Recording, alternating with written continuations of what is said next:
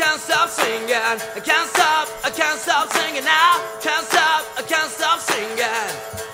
Singing on the radio. Chiquitos sonar. Been in band since I was a child. Wanna be a rock and roll Hola chicos, nosotras somos el vino parlante. ¡Empezamos!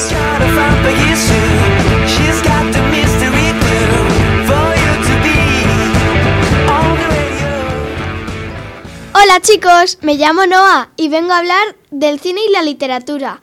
Lo primero que debemos preguntarnos es, ¿qué es? Eso siempre es lo primero.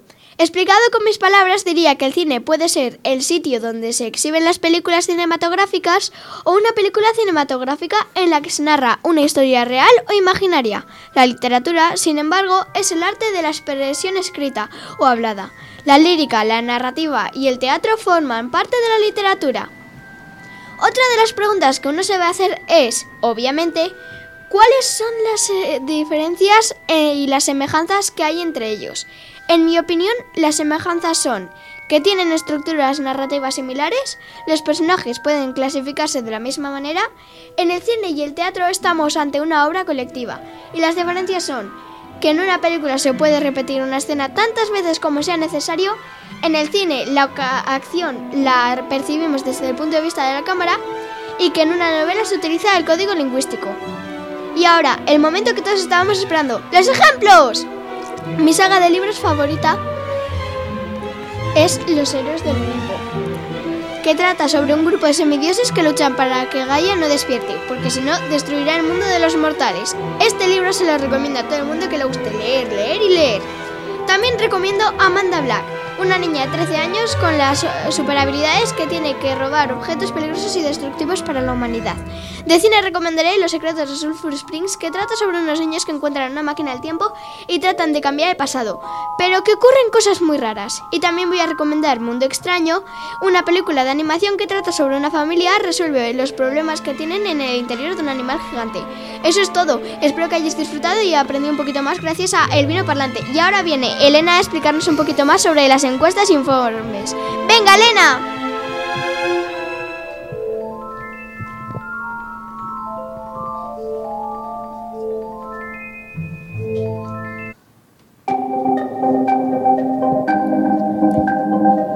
Muchas gracias, Noah. Como ya has dicho, me llamo Elena y hoy os voy a hablar sobre encuestas e informes. ¡Empecemos! Me siento que voy a enloquecer Porque no tengo a mi baby. Y todavía lo quiero aquí.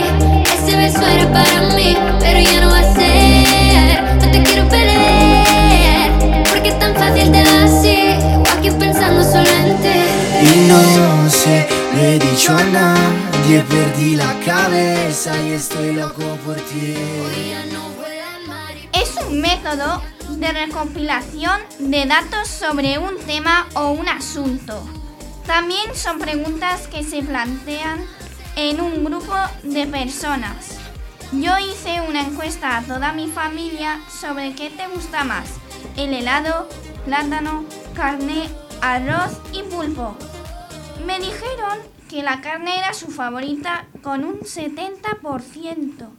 Y luego en el segundo puesto fue el pulpo con un 50%. Y el tercero, el helado, con un 30%. Y los demás, 10%. El plátano, un 9%. Finalmente le gusta más la carne a mi familia. Pues yo preferiría el helado sobre todo. Pero Elena, tú que tienes otro tema del que hablarnos, luego nos hablas un poquito más, ¿vale? Vale. Ahora viene Bruno a hablarnos sobre la guerra. A ver si aprendemos un poquito más. Venga, Bruno. Hola a todos. Os, yo os voy a hablar de la guerra.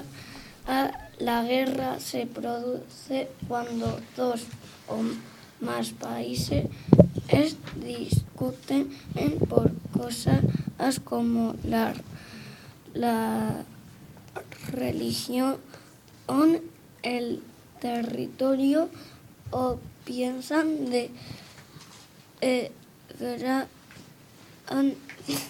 de eh, gran de so- grande sobre todo o cuando para conseguir lo que quieren usan armas y eso hacen que destruyan edificios y hagan daño a la gente.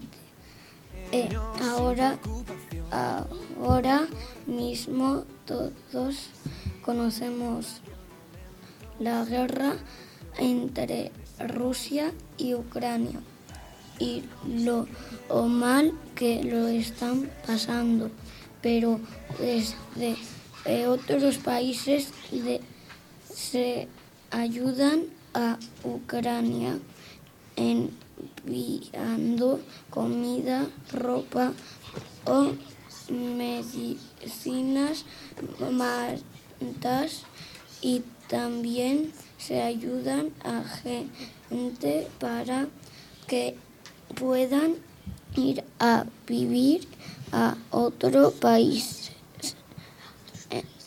en los que no haya guerra y, y puedan ser más felices.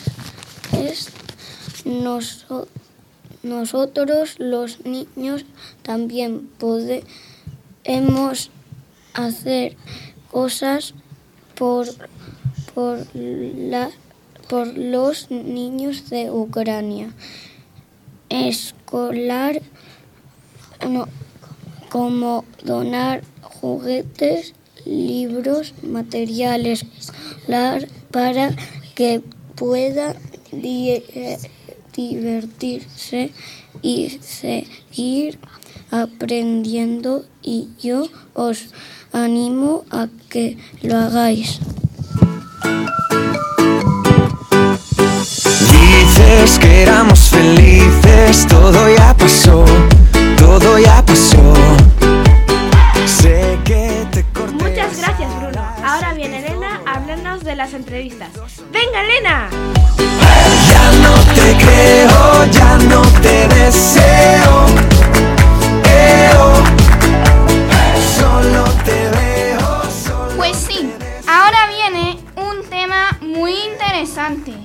Las entrevistas. Es un texto dialogado oral o escrito. En él, una persona entrevistadora le plantea un par de preguntas a la persona que va a entrevistar. Suelen ser gente con mucha fama o deportistas. Imaginaros que te entrevistarían a ti. ¿Cómo sería tu reacción? Para mí sería una felicidad de contar mi vida y mis cosas.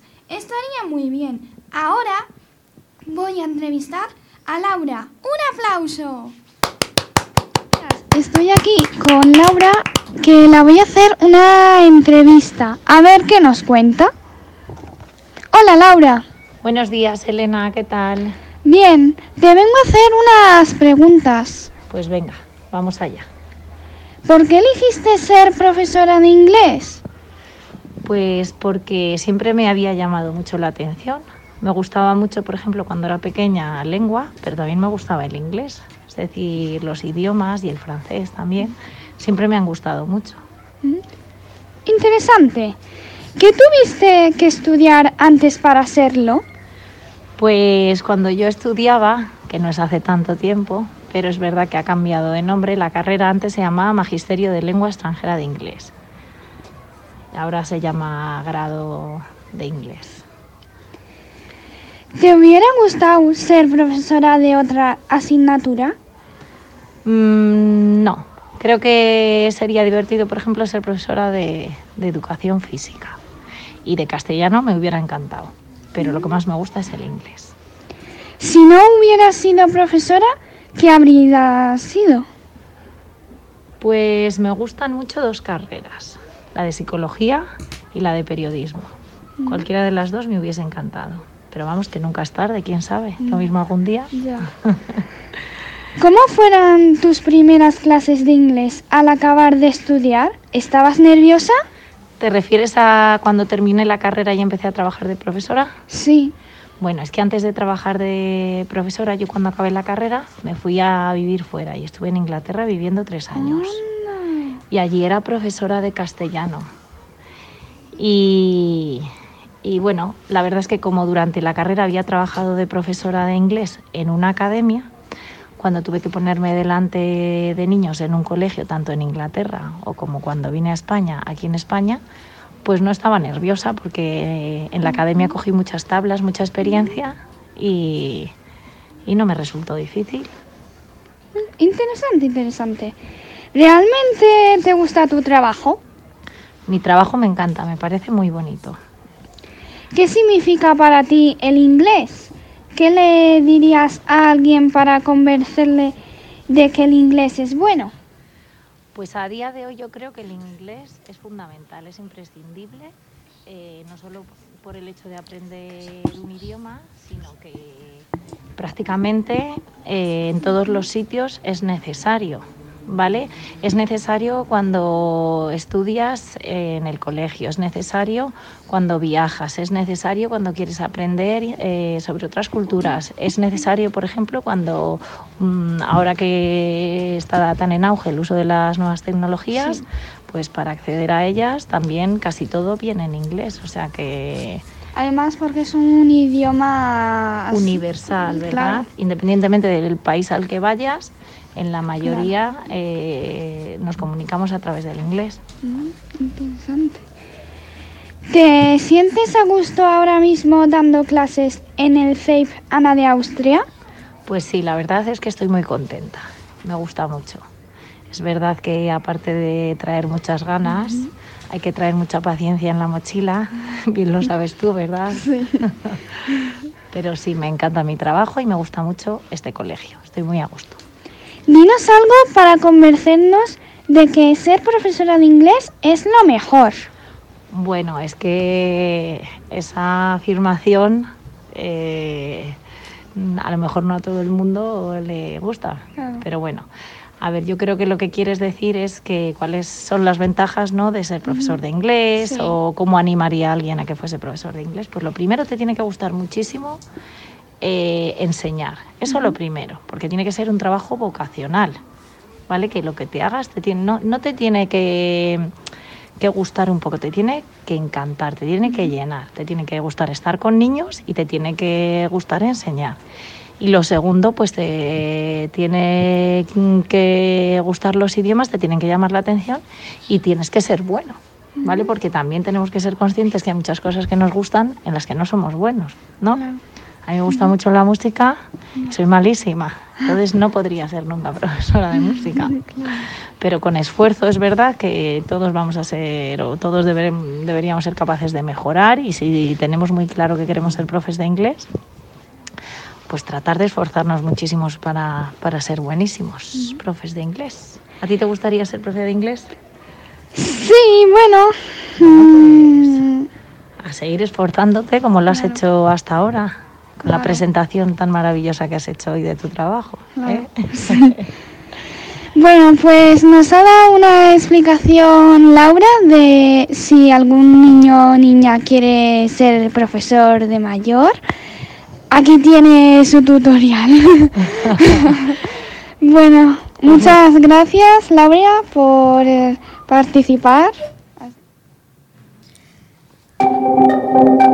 Ha sido muy interesante.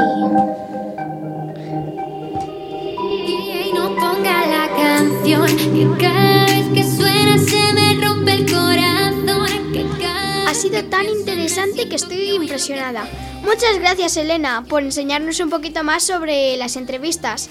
Hasta la próxima, pero eso no es todo. Ahora llega Leire a hablarnos de la naturaleza. ¡Venga Leire! Porque es tan fácil así, o aquí pensando solo en.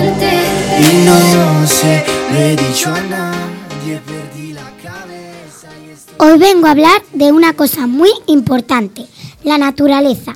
La naturaleza es nuestra casa, nos da muchas cosas que necesitamos para vivir, por eso tenemos que cuidarla mucho, para que nos siga dando lo que necesitamos.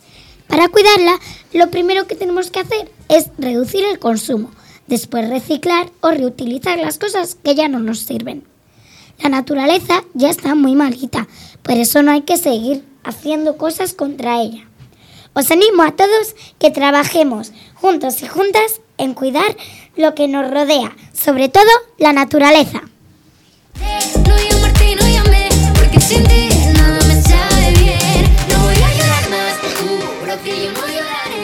Muchas gracias, Ley. Ahora viene Daniela a hablarnos de las autobiografías y biografías. ¡Vamos, up.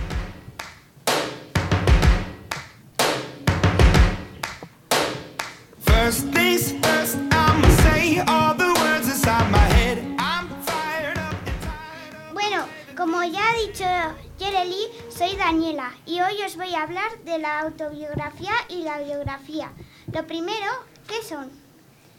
Son textos que cuentan la vida de una persona y se diferencian en que la autobiografía es de uno mismo y la biografía es de otra persona. Por ejemplo, mi autobiografía sería, nací en Valladolid, pero vivo en Cigales, en una casa, no en un piso. No fui a la guardería y empecé el colegio con tres años. El primer día estaba emocionada y ahora estoy en sexto. El curso que viene paso al instituto y bueno, entre infantil y sexto mi asignatura favorita son las matemáticas y no me gustaba la lengua, pero en cuarto gané un premio por escribir un cuento. También algunas veces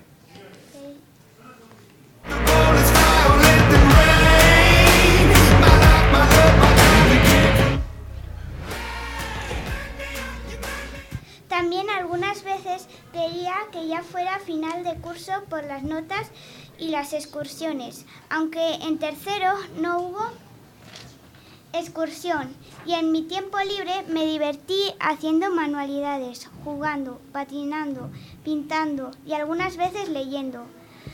Yo ya he terminado de... Hasta la próxima.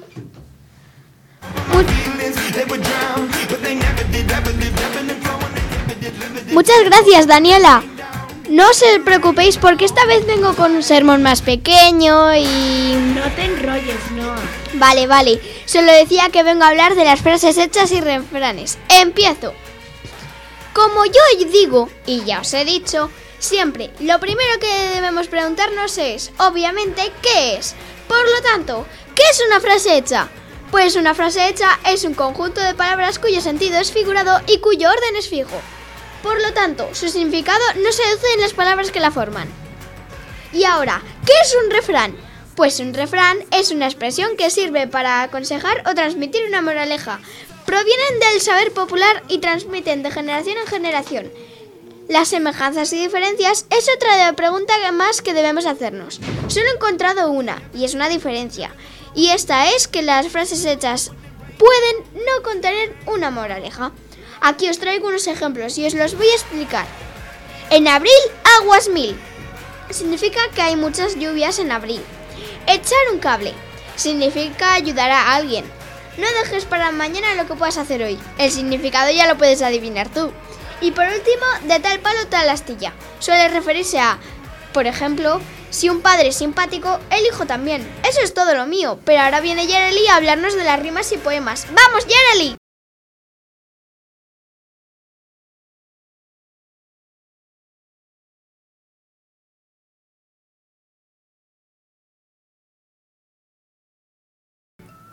Ahora me toca a mí. Como ya ha dicho Noah, soy Jeremy. Hoy voy a hablar sobre las rimas y poemas. ¡Vamos allá! Pero primero, ¿qué son? La rima es la repetición de sonidos finales desde la última sílaba acentuada en cada verso. La rima puede ser consonante, cuando se repiten los sonidos de las vocales, y consonantes. Ejemplos. Camino, destino. Otros ejemplos. Librito o caballito. Asonante, cuando solo se repiten los sonidos de las vocales. Ejemplo, topo o cojo. Los poemas es una composición literaria de que se consigue con, como una expresión artística de la belleza, por medio de la palabra, en especial aquella que está sujetada a la medida y cadencias del verso. Er, ejemplo, orejas largas, rabo cortito, corris alta, muy lejusta. Eso es todo amigos, hasta la próxima.